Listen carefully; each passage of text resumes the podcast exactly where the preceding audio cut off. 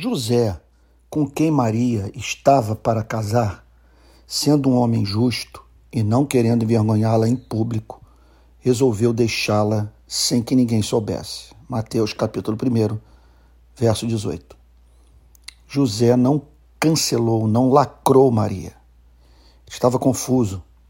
Sua noiva aparecera grávida, sem que tivessem mantido intercurso sexual, atribuindo sua gravidez ao Espírito Santo. Contudo, José preservou a imagem de Maria.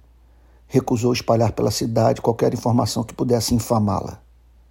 O restante da história já sabemos.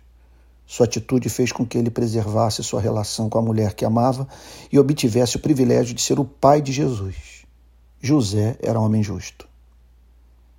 Essa história nos remete para a seguinte questão: O que nos cabe fazer quando alguém tiver manifestado comportamento que se nos afigura como contraditório, ou até mesmo tenha se comportado, de fato, de modo infeliz.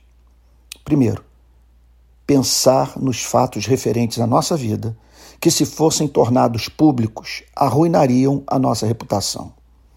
Segundo, saber que não fomos constituídos por Deus juízes dos nossos irmãos. Terceiro, lembrar das sérias advertências de Cristo quanto ao ato de quebrar a autoestima do próximo.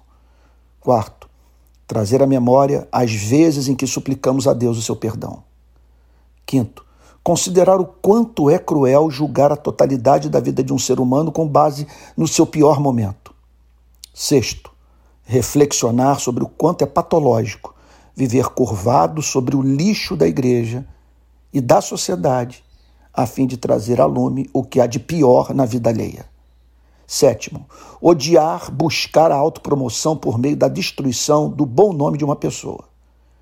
E em último lugar, recordar o fato de que Cristo ensinou, abre aspas, não julguem, para que vocês não sejam julgados, pois com o critério com que vocês julgarem, vocês serão julgados, e com a medida com que vocês tiverem medido, vocês também serão medidos, fecha aspas, Mateus capítulo 7, versos 1 e 2.